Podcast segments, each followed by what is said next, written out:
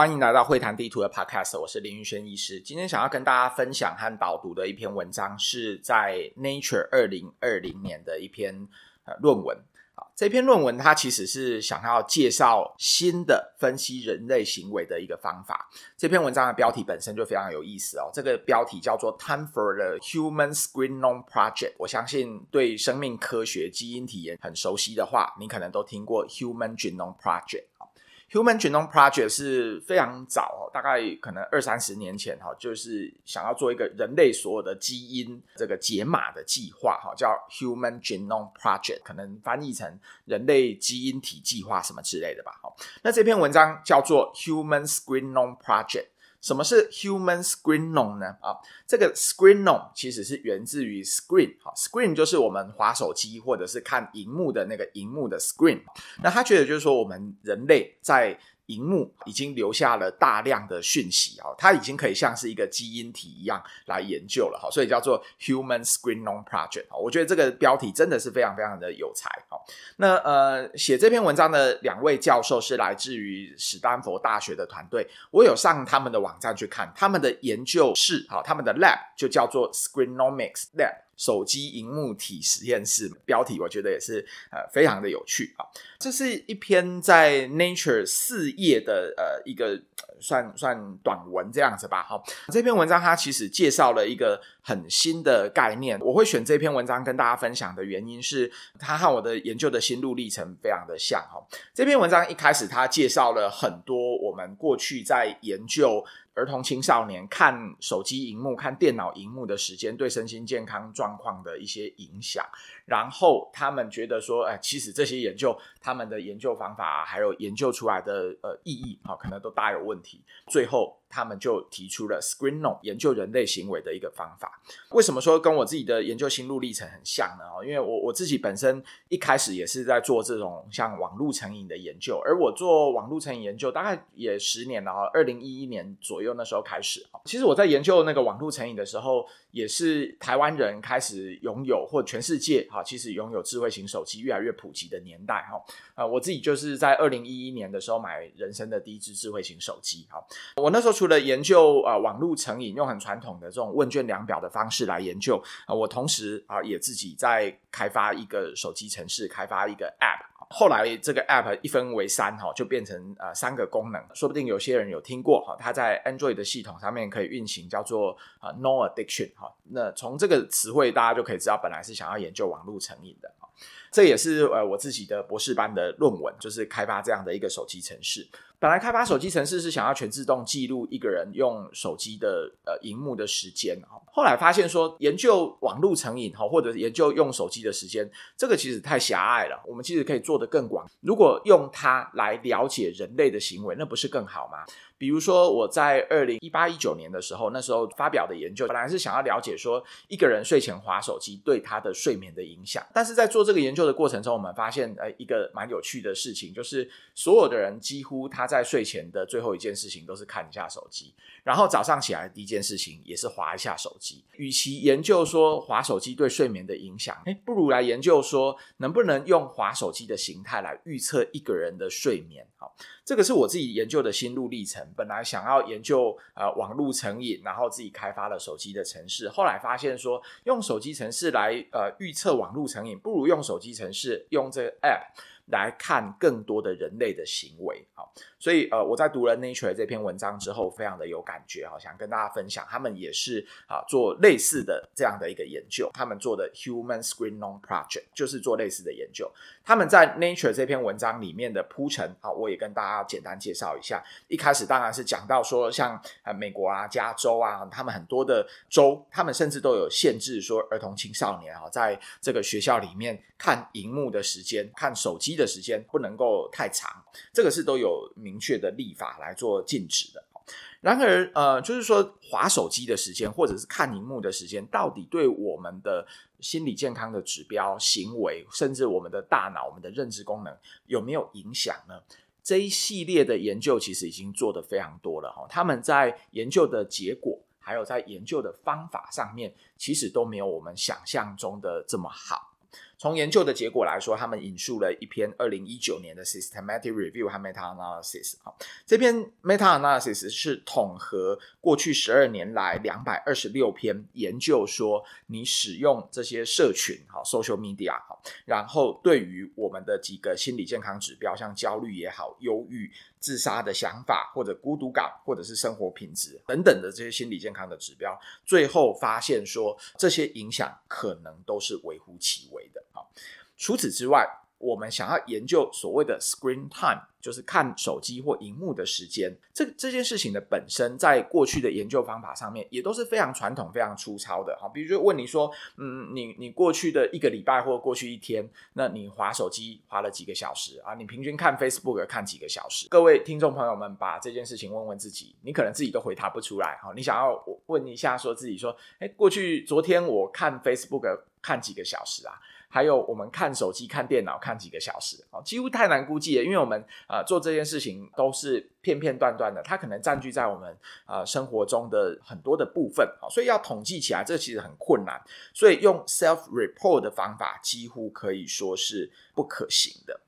再更进一步来说好了哈，如果我们想要调查一个命题，呃，我们看 Facebook 的时间越多，我们的忧郁的指数会越高还是越少呢？啊？在做这个研究命题的本身，我们可能都会有一个假设，比如说你用 Facebook 可能用越多，就代表说你的呃朋友可能越多啊，你的 social interaction 可能越多，所以你的生活品质就提升。那当然也有可能是相反哈，这可能代表你的孤独感比较高，所以你的生活品质就下降啊等等。但是我们要知道，一个人他会看手机，或者一个人他会看 Facebook 哈，看 Facebook 的本身，它里面包含的行为就非常多了。有的人上 Facebook，他可能是吸收新知啊，哦，比如说呃，你可能是看呃某些呃知识型的网页啊，或者甚至你是在看学术论文啊。那有的人呢，他上 Facebook 可能他是在做自我宣传、自我行销啊，他的公司本来就要常常上上呃 Facebook，要常常要贴文啊，或者是说你上 Facebook 可能是在跟人家哎聊天交朋友啊，也有。可能是你在 Facebook，你只就只是看一些好玩的，所以就是说这里面的行为包含太多了哈。这本身的命题 Screen Time 和任何的心理健康指标哈，这个命题本身就是把很多人类的行为过度的简化。除此之外，有的人说，嗯，那我不管哈，我只要看说 screen time 哈，那你这个直射光源多多少少对我们人类的大脑可能都会有一些影响。其实这个也不尽然哈。那呃，在 Nature 这篇文章里面，它引述了美国一个非常大型的儿童青少年的大脑影像学的研究。这个影像学的研究我记得非常有名，它的简写 Adolescent Brain 什么 Study 哈，它反正简写叫 ABCD 哈，大家有兴趣可以去查询一下。它是一个花了三亿多美金，也就是大概九十亿台币的一个大型的计划。它目前已经有公布一个啊，我刚刚讲到的啊，这个你滑手机的时间、用荧幕的时间，对我们在做某些认知测验的时候，我们的大脑到底有没有什么影响？这个研究其实他们已经有发表过了。那这个研究是一万多人的啊，九到十岁的小孩子的 brain MRI 的研究，然后他们也有看说，呃，跟他们用手机的时间啊，看荧幕的时间，结果发现说，这个影响其实也是微乎其微的。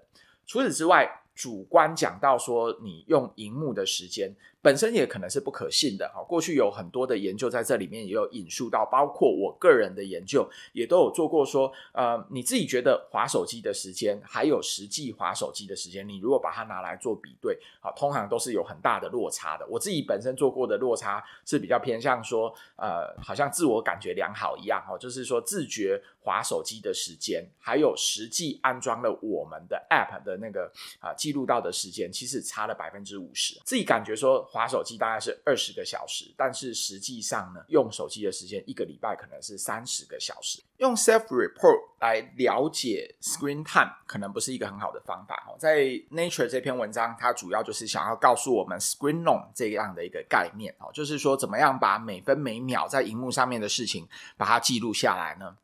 大家可以到 Stanford 的网站，他们的实验室去看，他们有录过一段影片。好，那这段影片他们是讲说，呃，怎么把你在荧幕上面呃看到的事情把它记录下来。可能看到这里，大家都会有一些资安上面的疑虑。那我讲一下说我自己的做法好。好，我自己的研究室的做法是，呃，我们就是记录你手机荧幕开还有关的时间点，好，就是几个时间点，我们只记录三件事情。第一个叫做手机荧幕的开和关，第二个是你用哪一款 App，然后第三个就是说你的呃手机有没有任何的 notification，好，这种推波通知会让你的手机铃声响，或者是手机会震动，好，这样的一些讯号。那总共其实就是记录这三件事情而已，然后把这三件事情的时间点记录到秒，好，比如说呃十点零一分，哈零一秒的时候你的荧幕开，那零一分零二秒的时候你开始在看 Facebook，然后零一分零六秒的时候你从 Facebook 转换成看 Instagram，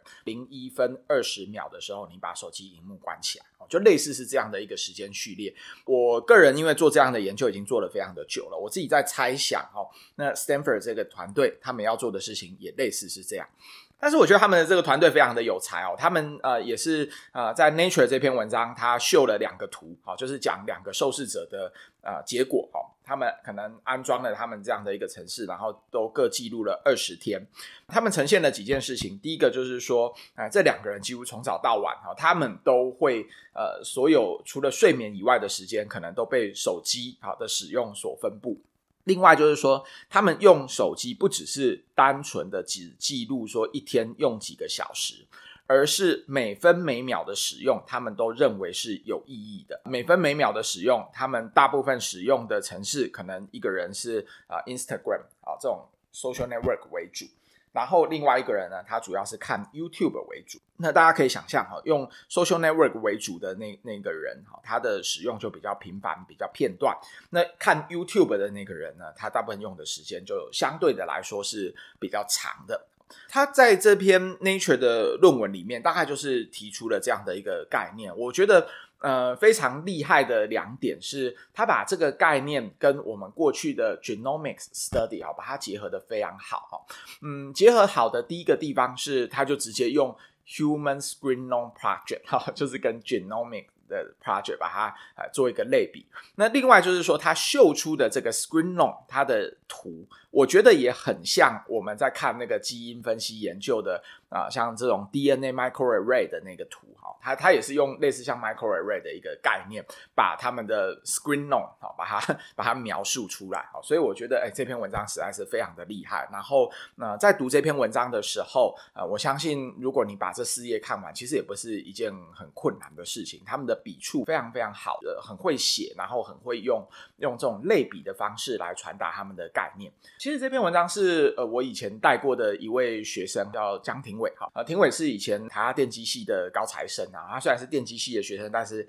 后来来我们的研究室学了大概一年多，快两年的时间，然后现在在呃美国继续深造。评委跟我说，他看到那个《纽约时报》哈，就有这他们这个团队写的一些啊科普，介绍他们的这个 screenome 的概念，所以他就把这篇文章也推荐给我。所以这篇文章是一个呃很轻松好读的一篇文章。如果说要再做进一步的一些补充，我想跟各位介绍一篇是在二零一七年 JAMA 的另外一篇文章。其实这两篇文章都是介绍我们人类行为啊新的研究的方法。为什么要说人类行为新的研究方法很重要呢？啊，我自己非常认同这样的理念。呃，我个人在念博士班的时候，常常都会有一个感觉：探索精神医学啊、行为科学或心理学，其实我们的啊、技术都越来越尖端。好像研究忧郁症，我们几乎都已经进入了一个研究基因的一个时代，或者是研究大脑影像学哈 （brain image） 这样的一个时代。哈，但是我们在做研究的时候，常常是这样的哈，就是说你研究忧郁症的基因，哈，那基因是一个很尖端的科技，比起以前我们可能用啊什么人格测验呐，哈，就是做一些很简单的那个遗传学的算式的分析。那用基因当然是一个很尖端的科技，但是它对应到的啊方法却是很传统的，就是基因是很尖端的科技，然后对应到你有没有忧郁症，你可能是用量表来做询问。Brand image 也是一样啊，我以前都觉得说啊，很多这种 schizophrenia、dementia 的 study 啊，那做那个呃失智症的基因，做失智症的大脑的研究，这个实在是非常非常棒的一个想法。但是它对应到研究一个人是不是失智，或者一个人他是不是有 schizophrenia，他的症状严重的程度，哎，我们还是用很传统的，可能三十年前、五十年前，我们也都是用这样的啊传统的一个调查。这些行为的分析有没有机会更细致一点？好，未来我们在评估失智症的方法，未来我们在评估 schizophrenia 或 depression 的方法，有没有可能啊更细致一些？这可会会不会可以让基因的研究或大脑的研究让它让它更有意义呢？好，二零一七年的时候，哈，一位精神医学界的意见领袖叫 Thomas Insel，他发表了一篇文章，叫做 Digital Phenotyping。Digital Phenotyping 这个词，其实我觉得和呃 Nature 我今天介绍的这个呃 Human Screenome Project，哈，其实有一点异曲同工之妙，哈，一个是。呃，我们讲基因，然后一个是讲表现嘛，哈，就是表现型，好像以前我们呃国小、国中生物学都有学过的，什么有没有双眼皮啊、耳垂有没有分分离啊，哈，这种所谓的 phenotype。那现在的 phenotype 呢，已经不只是很纯粹的观察啊人的一些外外表外观，然后而是呃你的数位行为在在手机在电脑上面留下的数位足迹，哈，digital phenotyping，哈。Thomas Insel 本身就是一个蛮呃特别的人物哈，他是啊、美国国家卫生研究院的那个精神健康的组织哈，就是 NIMH 的。呃，director 他们的这个主任哈，当了十四年左右吧，我印象很深刻哈，就是有别于那个我们现在评估一个人精神疾病的 DSM，他发表了另外一个东西叫做 RDoC 的 criteria。他发表 RDoC 之后啊，还非常强悍的跟当时要发表的那个 DSM five 哦，就是有点公然杠上了哈，就是说这个 DSM five 他觉得还是一个用很落后的方法来去行为的分类，好，所以他曾经还一度下令说这个。DSM five 哦，可能大有问题。那未来美国的这个 NIMH 哈，关于有关任何 DSM five 的研究，都不要给他补助这样子哈。不过这件事情为什么后来没有实施呢？原因是他好像在二零一四一五年左右，他就离开 NIMH 了，而且算是投下了一个震撼弹。他离开 NIMH 之后，他还说。我离开这里呢，我是为了要啊、为精神医学、为行为科学寻找一个更好的出路，所以我加入了 Google。他当时就加入了那个 Google，他认为说，未来其实要研究一个人的行为，不再是传统的 brain image genetics study 哈，而是呃用这种像智慧型手机，用这种高科技来分析人类的行为。我在二零一七年读到他这篇文章的时候，我还特别看了一下，不知道他在 Google 过得好不好。他的 affiliation 已经改了，不是 Google 哈，叫做 Strong，。好，那其实这是他还有另外一个伙伴在戏谷好就创业了，开了。一家公司就叫卖的就是我们的心智嘛，好 Strong，好翻成中文好像蛮熟的，好像。心强公司嘛，这样子哈，MyStrong 哈。那我二零一八年的时候，在美国精神医学会 APA 哈，那时候去纽约参加 APA 的时候，还特别听了 Thomas Insel 的演讲，因为他毕竟之前算是我们精神医学界最重要的意见领袖啦哈。那所以呃，虽然他后来呃离开了 NIMH 到 Google，然后在戏谷现在创业开开公司，他们的呃研究都还是非常好哈。那都发表在像 Nature 啦，发表在 JAMA 啦，这样非常顶尖的呃一个期刊。他们所谓的 digital phenotyping 的方式哈，也是有别于我们传统的方法。digital phenotyping 它强调的就是说，嗯，你用手机来了解一个人的行为。我们现在很多人第一开始听到说，哦，用手机来了解人的行为，是不是就是呃手机发问卷，然后你填写问卷？他说：“其实这个方法还是太传统了哈。那手机之所以可以更好的了解人的行为，不是可以更频繁的发问卷让你填写，而是直接从手机上面的像它里面的一些零件哈，有所谓可以侦测你的活动啊，侦测你的声音啊，甚至是侦测说你和手机之间的互动哈，比如说你。”点 Line 或者是点哪一个 App 的时候，你看那个 Line 跳出来，然后你去点它，哈，你的这个互动的情形，人机互动的情形，其实它就是了解一个人行为啊最好的侦测的方式啊。他做了两个非常有趣的比喻，也呃。也也发表了一个他们的研究成果，他们发做的比喻是说，现在人拥有的智慧型手机。和当初登陆月球的太空船啊的电脑的系统，和你现在的手机系统的配备规格，其实是非常相近的哈。所以就是你无时无刻有一个可以可以精密分析你行为的一个很好的工具啊。那他们也发表了一篇研究哈，在我记得是那个 Nature Digital Medicine 嘛哈，好像是这样这样的一篇期刊的研究。他们是说呃，人跟手机之间的一个互动的状况。可以和六种我们常见的这个认知神经功能的测验，啊，其实是可以高度吻合的啊。所以啊，digital phenotyping 或者是 screenome 这样的一个研究的方法，都是一个新的探索人类行为，可以把人类的忧郁、失智，或者是甚至我想未来可能 schizophrenia，是不是都可以透过这样的人类行为仔细的分析，好，来把它做。呃，更细致的和有别于传统的一个呃研究的不同的方法。今天介绍这两篇文章哈，一篇是发表在二零二零年的 Nature，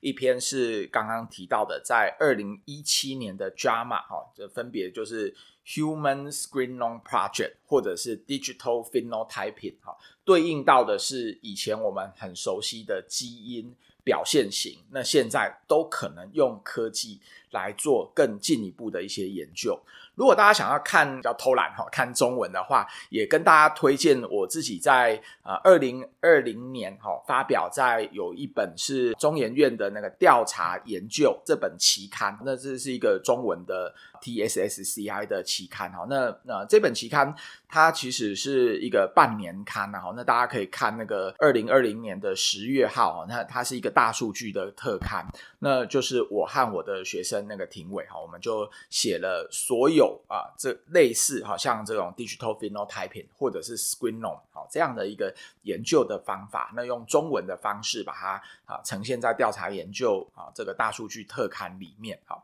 我们的这篇的研究的成果，它的中文的标题叫做《从智慧型手机的数位足迹解析人类日常行为》。好，那我们是用手机使用啊、睡眠作息还有工时形态来当一个例子。好，那这篇文章是可以在啊免费的哈。你用我刚刚讲到的关键字哈，在网络上面，在中研院的网站上面就可以呃下载免费的阅读。那也推荐大家可以读啊，我刚刚介绍的 Nature 的这这个四页的一篇啊短文，或者是 Digital Phenotyping 发表在 Drama 的短文。以上跟大家介绍这个研究人类行为的新的研究的方法。那也希望哎大家对这种人类行为的解析有更进一步的认识。我们下期 Podcast 见。